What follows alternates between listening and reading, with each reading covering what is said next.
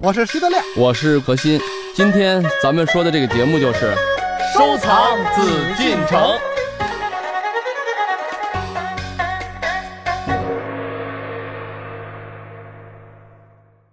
今天呢，我们还是邀请到何时人也组合，让我们一起聊一聊北京故宫博物院所藏的《昭陵六骏图卷》。《昭陵六骏图卷》纵二十七点四厘米，横四百四十四点二厘米。画作描绘了唐太宗李世民曾骑过的六匹战马，全卷分为六段，每段画一匹战马，旁边有题诗。这些马形态各异，有的默默伫立，有的徐步缓行，有的奋蹄疾驰，形象十分生动。《昭陵六骏图卷》是一幅金代画作，距今呢已经有八百多年的历史。画作的银首有两处清乾隆皇帝的御题，并盖有乾隆、嘉庆、宣统内府等二十七方印章。画作最后呢是金代书法家赵秉文的题跋。题跋中介绍了《昭陵六骏图卷》的创作者赵林。赵林呢是洛阳人，金代画家。金世宗时为内廷代诏，善画人马，与赵秉文是同时期人。赵林参着了唐代韩干的画风，描法柔和均细，色色浓重而沉厚，造型饱满卓朴。分丹幅列绘唐太宗昭陵六骏：萨路子、全毛瓜、白蹄乌、特勒标。青锥施伐翅，表达了作者怀念故乡之情。卷首的丘行宫拔剑，体现了人和马之间相依为命的深厚情感。当我们在欣赏赵林的这幅《昭陵六骏图卷》时，会有一种感觉：奔腾疾驰的马匹，为什么腿会显得很短呢？这其中的绘画和石刻之间的不同又在哪里呢？何老师以他的绘画经验为我们解释了这一现象的原因。接下来，让我们听一听他是如何说的。这里是艺海藏家，就是从艺术家的眼光，我们去理解他为什么会画的短一点，稍微再长一点的腿，你就觉得笨了。嗯，这跑的肯定不快，这么这拖这么长？实际他的腿它就是长的。真正你看马跑起来，那个腿感觉很弯的，除非跑得特别快。就无影腿了嘛，哗，你就看不见了，人家就就跟那赛马似的，你哪能看清楚腿啊？但是一个静止的东西，一个纯动态的东西，你非用静止的一个是很难的。所以中国人很聪明，表达的时刻上面的一种感受。嗯，对。他要是少了这几根剑，你就没有了这种感受了。嗯，表达不出这种对吧？而且这里面这个石雕里面最可贵的就是那个萨路子。当时这个萨路子，这他不是受伤了吗？嗯，李世民的这个大将，他呢去给这个马，等于就是所谓就是疗伤吧，先把剑给拔下来啊。就这一个情景，虽然这里面表现的大部分是战斗场面，就这几匹马。当然说了，咱们看到的这个绘画作品中呢，你可能还看不出来更精致的东西，因为它画面的东西都表现得很细，马呀、鞍子呀各方面，我觉得画的都很细致，画的很细致是优点，同时也是它的劣处就在哪儿。它所吸引眼球的东西太多了，嗯，对，一直淡化了咱们看到的一些最重要的。实际上，石雕上你看看，大家都是塑的青石嘛，嗯，大几块青石，你看不到什么太多东西，所以你能看到的一定是他最想表达、最直观的结果呢。这里面，咱们在《昭陵六骏》里面看到最精彩的这个萨路子，当时呢，他跟王世充打仗的时候，丘行恭啊，就是给这个马就拔剑的这个情景啊。虽然是感觉是好像就是在牵马比较平和的画面，实际这个平和背后是孕育着什么？之前他的战役的残酷。这马中了箭了，在中着箭的时候还这么顽强，一种战斗的姿态并没有失去啊，腿很紧绷的。这在他的这个雕塑上啊，有非常好的体现。而且就是咱们说石雕上啊，马的神态那种对于这个丘行恭的温顺啊，丘行恭对于他的爱怜，充分体现出这个李世民啊。他的这种对马啊，因为当时这个故事我就不多讲了。他是什么杀了一个回马枪，当时去打仗嘛，跟这个王世充啊，打仗以后呢，杀出去他又杀回来，断了后路。这个时候呢，就是这个马进入敌营又出来啊，等等，立了这个真是汗马功劳。不管怎么说，就是雕塑啊，浮雕的精彩之处在于，它只表达它最想表达的东西。嗯而我们感受也感受到了它最想感受的地方。嗯但是画面的弱点就是它可以表达东西很多，因为就是从赵林的这个幅画来说呢，它表现的东西实际上比砖雕要多，比嗯石雕要多得多。嗯因为马的神态、马的颜色，您说萨路子怎么看萨路子都是石头，只是书上记载而已。对对但是我的画面中可以表达，我这个马的造型，但是我看这个画儿啊，为什么嗯我老觉得看石雕好呢？我是极爱石雕啊，嗯甭管是那些个唐代的什么飞虎啊，还是后来明清的石狮子，这这太喜欢了。这个就从这石雕上，你要看那个，我记得当时我看真记的那个感受啊，就好像从硝烟中走了。那个马的眼神啊，现在的经常说的话就是他那眼神都能杀人似的。那匹马咔咔咔走过来或者跑过来，其实腿都断了啊，嗯但是很漂亮。实残了但是看这个画面，这个画儿呢，让我想到了一个很著名的画儿，以前咱也说过，《虢国夫人游春图》。所以你看这个马脑袋，你把这个马脑袋都切割下来，跟那个《国国夫人游春图》一对比啊，那个马都是那么的温顺，嗯都是那么的可爱啊，可以做冰箱贴的那个马脑袋。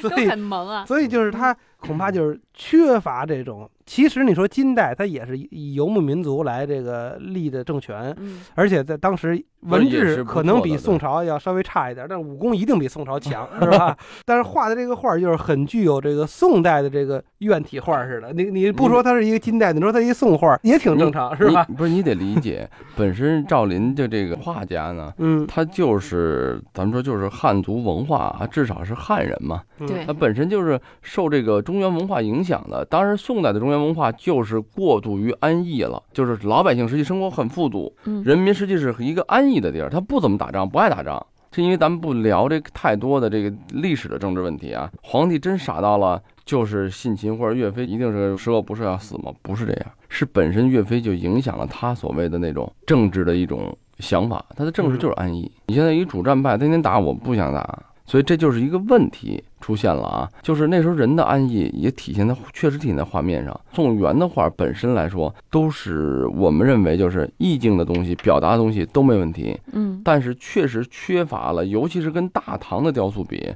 那缺乏了一种刚性的、斗争性的一种美。缺乏气魄。嗯嗯而且呃刚才我觉得德亮说的那一点，其实是在石雕方面可以给我们更多的想象空间。嗯其实不见得它真的描刻的有那么细致，对对对，那是肯定的。对哎但是你可以从这种留白当中，你有一种想象。那这这个问题呢，肯定是这样啊，嗯就是说，但是有一点啊，因为古代尤其是唐代的雕塑的艺术啊，嗯这个到什么水准呢？因为我觉得就是咱们呃有的时候认为有些艺术是无意中产生的，嗯但是这六匹马一定不是无意的。这嗯赵林六骏为什么这么讲？因为唐代的东西，我们就是从其他相关文物里面非常多。唐代的书画作品的高度，嗯咱们毋庸置疑了啊。嗯那已经讲过了，对中国书法贡献的如此之大，可以这么说，除了咱们说这个历代有一些名家以外啊，咱们都是从两晋王羲之开始啊，嗯一直到唐就涌现了多少？原原来说唐四家嗯，后来唐代八家，说实话，唐代不止八家。嗯咱们说江山代有人才处啊，嗯但实际上唐朝确实由于它综合国力的强盛啊，出现了这么一大批综合领域的人才。嗯，一旦一个书法的高度到如此，绘画的高度到如此，我们所看到啊，这里面唐代的绘画虽然咱们现在看的少，嗯，确实也是呃造化仕女图不多啊，因为它毕竟受这个时间的影响。对但是存下来的我们看到的墓葬的作品，嗯一些陶俑，而且你知道画彩的陶俑，我们的有些陶俑都是带彩的，嗯而且有些东西是什么？画到出色到什么程度？叹为观止。咱们老看那些很饱满丰腴的那些美女像，就是嗯陶俑里边咱们老看到嘛，不管是击乐俑啊，嗯，还是一个舞琴的，还是就一个女的侍女，很妖娆的往那一站，嗯天然的那种 S 型对女性人体美的这种把握，还有她的眼神的刻画。嗯为什么我这么说？她的高度非常高啊！实际上，鹅蛋脸看着没什么，哎，体态哎，觉得做这陶俑很自然，嗯。他就是在鼻眼嘴一画，嗯，但是画的这几笔惟妙惟肖，嗯是他在玩笑、戏谑还是怎么样，全都跃然这个脸上这个感觉，嗯。我就知道那个时候人们的这个绘画的能力有多高。我们再反观这个《昭陵六骏》是给李世民做的，嗯，而且是为了纪念他是最高等级的。而且好像他是命令这个艺术家阎立德和阎立本让他们俩来做的。嗯，嗯你想想，本身画家是干嘛的？就是搞视觉艺术的，嗯而阎立本，这是中国绘画史上绕不开的人啊，这这是绝对不是绕不开，是极有地位的这人。是画圣一级的呀，都是跟吴道子平起平坐的呀。当中嘛，真是平起平坐。嗯所以我在想啊，这么高级别的作品，嗯它所产生的艺术，首先咱们就说，原来曾经徐悲鸿先生总结过一句话，叫做“尽精微，致广大”。嗯就是作为艺术来讲啊，尽精微而致广大呀。为什么我说绘画作品跟咱们的雕塑作品，就因为表达方式的不同。可能绘画上，如果这个赵林这个画家没有前面这个昭陵六骏的浮雕，我是让你去表达李世民他的丰功伟绩，他的六匹马，嗯他可能会换个方式，不一定这么去画，嗯，对，也会有它的高度。问题是，他选择了在浮雕上最好的一种形式状态。嗯一个浮雕上，如果你你咱们说表达一个四十五度角的奔马，你怎么表达？你腿都表达不出来，嗯必须要靠形象。对，但是画面则不然，它可以描绘一个战场。画了就死了。嗯，所以我觉得这是一个最大的问题，对，就是它受了一些局限啊。但是既然咱们都去过，我曾经在这个上面，因为这这个这挺大的这个浮雕，对我们故宫是有它浮雕的这个整个的翻模。两米。六十年代啊，嗯美院跟故宫就等于当时那东西不能搬到故宫嘛，怎么办呢？给人翻模翻下来。嗯为了便于美术工作者，那时候全一心为国家呀，美术工作者服务得放到故宫。当时场地在哪儿啊？只有在故宫有地儿翻。当时中央美院啊，就是说得这美术工作者得学习啊，浮雕的典范呀。嗯可是翻完了这东西呢，就留在我们故宫了。哦这现在我们有石膏范本，所以我呢经常看到这个石膏。在西安我也经常去看那个原作的时候啊，嗯你知道那种震撼啊，就是那么大的东西，就是这个体量给你感觉啊，已经足够让你一匹马给你的感受已经是像千军万马，因为它是什么奔袭而过呀，嗯他是打过仗回来的这匹马呀，他是在战斗中进行的马，非常非常精彩。嗯，包括我刚才说的，说萨洛子那个秋实公那个弄这个就是拔剑的情景啊，非常精彩，就是浮雕上他的神态、体貌。嗯状态完全的。而且你看看啊，咱们就再话说回来，浮雕上为什么这么这个腿短一点儿？嗯如果这么大面积两米啊，他腿稍微长一点儿，给你感觉可不是一点儿。嗯当你看到腿的时候，这个人的焦距眼睛看到市中心是腿的时候，会觉得这腿怎么那么长啊？你会觉得不舒服哦会有这么个问题，这是跟过去说是写那个大殿的那个鹅似的啊嗯，不是扁啊，扁是横着的，鹅是竖着的。嗯，写最上面那个字儿，它就得写的比下边大一点儿。对嗯你要平着看，显得就有点不对，怎么大了？对太嗯不是这这第一个字儿太大了。但是你把它挂起来，挂十米多高，它就合适再一，斜着一看，你由下往上看，它就就合适呃有这问题，对大小的问题。他这有视觉问题，但是这嗯画面的时候，这个咱们说赵老兄没有完全考虑这问题，但是他也考虑的视觉形象问题，平面的东西啊，画长了他也觉得就影响了这种战斗的感受了嘛，嗯。这激烈的场面，但是总体来说，我觉得他画的这几匹，不管是徐步行进的还是奔跑的马，给人感觉还是有一定气势的。这个咱们就说赵林这个国画家他既然在当时这个环境啊，大金啊也是经过战乱呐，他为什么画这个马啊？他也是能体会，就能感受这个当时这个所谓这个李世民啊，为了这个昭陵六骏的这么一种状态，嗯肯定是有所感受。我认为啊，他画的马呢，就是他的技法，嗯他的形式限制住了他的表达。嗯首先有这个昭陵六句这个框框在里面，就是一个很简单的问题啊。有的时候让你写作文比改作文实际上容易。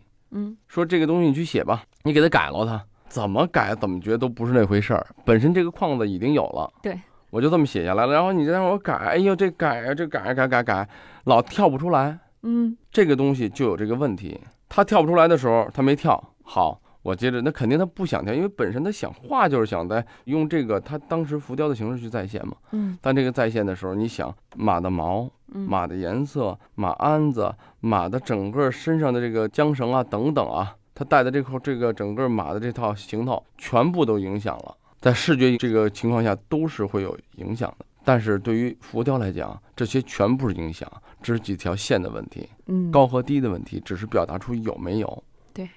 对，所以我们就看为什么有时候啊，你看这次我写的文章啊，用的是黑白照片，嗯，我们用彩色的。为什么呀？就当时考虑过这么一个问题，因为我确实插的图也比较多啊，嗯几十张。我想我用完彩色的以后，大家感觉你这个不是写论文、写专著，您这是一个什么叫做图录配文字？因为很好的印刷，很好的图，配点文字，谁都能写，就没有人再去看你的文章了。啊，重点不突出了是吧？，对，就你要既然是一幅真正的文字作品，你看咱们以前写书哪儿配什么图啊？特别重要的一个插图没办法，对吧？特殊的图一般都就不配图。但是咱们到现在得迎合这个市场啊，也不是市场，迎合大众嘛。大众希望是什么？因为现在的人确实生活节奏很快，也是很辛苦啊。那当初这个六骏，就是这有两个，这个萨路子和这个玄毛瓜被古董商倒卖到国外，这是怎么倒卖出去的？就是拿炸药炸吗？这当时没人管吗？还是怎么回事？呃，不是炸药炸，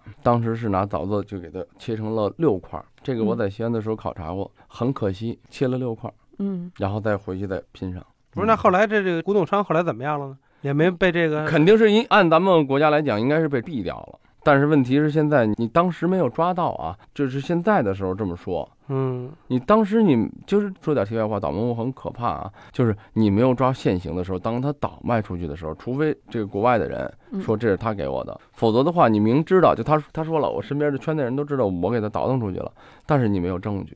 就我们也希望有一天能真能看到他，就是也是合璧啊，或者说是能能还回到这个什么？毕竟因为这是一个很整体的。就目前来，我们这么认为来说啊，唐朝啊，因为本身昭陵它的神道、它的阙门什么都毁坏了啊，嗯已经很不完整了。唐代的雕塑呢，包括咱们说从秦汉之后，咱们都知道汉代霍去病墓。这次为什么要写中西方雕塑史呢？实际上就是中国也有很灿烂的雕塑，嗯，因为咱们说在世界上来说，雕塑是非常重要的一个艺术门类。对，绘画、雕塑、建筑，嗯这都被认为中西方最重要的三个艺术的种类啊嗯门类。可是对于咱们中国来讲，绘画和建筑都毋庸置疑的，咱们都嗯庆祝。包括音乐，呃，国外的音乐等等啊，这嗯也都知道还有一些传统的东西。嗯可是唯独雕塑，就是很多西方人，包括咱们自己研究学问的人，也认为雕塑是中国的一个短板。因为什么？中国很多到后来的明清的佛像雕塑等等啊，已经失去了真正雕塑的意义了。就在我这次文章里也写到了，越往后的宗教雕塑是越是固化的。嗯，但是中国之前有没有出色的雕塑？有，非常充分。中国包括咱们宋朝的时候，咱们说泥塑，对吧？咱们那个当时咱们说晋祠啊，咱们看到那种生活化、拟人化，嗯中国的雕塑很少看到人体，几乎没有。嗯中国把人体为什么抛弃了？因为中国不用人体也能表达出人体的内在的美，这是中国本身很优秀的地方。有很多很多好的雕塑的东西，包括汉唐的雕塑非常伟大，但如此伟大的作品不在了，嗯，这是很可惜的一件事啊挺可。惜的一件事嗯。对，昭陵六骏这个石刻艺术品当中，嗯，呃，另外也可以从昭陵六骏图卷这个绘画作品当中看到中国的这种对于可以说是写实方面的一种美的展现。从这一点来讲啊，赵林这个画家他功不可没。嗯因为有一点，我们可以明确的说，他至少有勇气，也用心的去体会和感悟到了这么好伟大的一幅作品带给了他的感受，嗯所以他用绘画语言来表达。不管他表达的成功与否，他是有勇气做这件事儿，也为我们后人留下了一笔财富。真的，从这点来讲，我们还是咱们探讨艺术归探讨艺术，但是对这画家，我们真的还是很欣赏。嗯，嗯。所以他才编录到《石渠宝笈》当中，对。被乾隆皇帝也非常看重哈。最后，我特别希望让德亮呢穿越一下，嗯。让他当回唐太宗，嗯。来说一说他最喜欢的这六匹骏马。嗯。你看，唐太宗每一匹骏马他都有题在，嗯，你来给我们说一下。我就说一个吧，饱含着热泪。哎，这这一个是饱含着热泪啊，再有一个确实啊，可以想象他平定天下之后，就像汉高祖一样啊，嗯。这个威加海内兮归故乡，嗯而且把自个儿的爸爸哥哥全都反正是明杀暗杀吧，也都杀了。自个儿当了皇上之后，在回顾烟雾蔽天的战场的时候，我相信啊，他为什么把这六匹马刻在昭陵，刻在他的坟墓旁边？这是像我一样啊，是一很怀旧的人。嗯咱们就说这个白蹄乌吧。白蹄乌呢，是因为它为什么叫白蹄乌呢？就是我们要是如果是猫的话，就是乌云盖雪，就是黑毛白爪子嗯啊，它是白蹄儿，纯黑色。在当时啊，盘踞在我们现在的兰州附近的啊，就有这么一个姓薛的人家，叫薛举，他的儿子叫薛仁杲，在甘肃以东，在这屯兵威胁唐朝啊，曾经自立为秦帝，因为这个我们知道八百里秦川啊，这边一往往在这儿建国的都自称秦。李世民呢亲自带兵，在公元的六幺八年，他跟这个薛举、薛仁杲父子相视两个月。这是很不容易的。你像一个这么高地位的御驾亲征啊，相视两个月，看准时机，以少量兵力正面牵制诱敌，他亲自率领主力直捣敌后，乘胜追击，一昼夜就奔驰了二百多里，就是一昼夜由北京就打到天津了，就这么老远。所以呢，这个白提乌啊，俨然我们看这时刻，就好像是在当年黄土高原上追风逐日似的那么跑那种感觉。那么为什么我们单提它呢？因为它这个题赞比较有意思，而且我们大家很容易听得懂。嗯，倚天长剑，追风郡足，纵辔平陇，回安定蜀。这个倚天长剑啊，就仿佛是这个我们都知道金庸先生那《倚天屠龙记》这个词儿就是从这儿来的嗯啊。倚天长剑，为什么叫倚天剑呢？就好像他这个剑斜过来能比天还高，这种嗯感觉叫倚天长剑。追风郡足，这个长剑是形容他跑得快。形容他这种一冲一撞啊，嗯这种风格，追风郡足，就说他脚力好啊，嗯快啊！哎嗯，纵沛平陇，回安望蜀，就是啪啪啪一纵沛，这马趟过去，陇陇西陇右就平定了。嗯勒住坐马一回头，这个兵蜀戈指处嗯，蜀四川又平定了。当然，这又是用的典故，其实未必就是这么简单啊。这是说的是这个刘秀平韦骁，既得陇又望蜀，这是一个典故。其实是唐太宗把自己比作刘秀，这历史上少有的明君。但是其实，在历史上呢，后来也可以说唐太宗的功绩和政绩要超过刘秀，嗯是吧？所以现在我们看来，所以说有一个好的榜样很重哎要。千年之下啊，我们看来还是你你把我当做榜样，我就不介意了。希望你超过我。以哎可以后不是图配文了以后是文配图。对对对，嗯当一个负面的榜样啊，也很重要。不管怎么说啊，就这个全毛瓜跟这个萨路子呢，就是在美国现在也请到这个陕西啊，嗯请到咱们国家的这个优秀的修复人才进行对它修复啊、复制啊，而且也可以全国巡展。我觉得这个就一零年的时候啊，也是件好事儿。嗯目前来讲，肯定还是没听说过到这个归还啊。但是我相信啊，有这么一个问题：这个中国的文物不管在哪儿，虽然我们这个六郡暂时的分家了，嗯但是我们就是不管它在哪儿，它都代表的是咱们华夏这个文化、文明、艺术的一个高度。嗯这个东西呢，首先呢，只要给它予最好的保护，没有必要真正的说是天天的为这个东西在哪儿去争执。既然这样，在美国，他也表达的是这是中国最优秀的一种雕塑文化。其实我们不需要更多的伤感，我们需要更多的自豪感哈。大家呃如果想要看的话呢，在西安的碑林可以看到四郡，那另外呢，在宾夕法尼亚大学的博物馆呢，也可以看到两郡，一个是萨路子，一个是全毛瓜。不管怎么样，我们以其呀、争执啊，嗯以其去在所谓这种文物的归属啊或文物的存在的争议，嗯不如我们真正的用心的去来了解中国的文化。因为只有咱们提高了自己的这种自身的文化呀、文物呀、艺术的意识和价值，咱们才能避免更多的文物的流失。嗯。这是一个我觉得最重要的。其实我觉得还有一点非常重要，也是今天何老师带给我们的启示。您所写的中西方雕塑的对比，哈，嗯，不光我们要看到我们文化的这种高度，我们也要看到西方文化的高度。对，不同高度、不同的意识形态的表现嘛，这是我觉得就是各有所长。对，好，我们各有所借鉴，也希望朋友们能够有机会去看一看他们。好，谢谢朋友们的收听，让我们下期再会。再见再。见。艺海藏家正在播出。本内容由喜马拉雅独家呈现。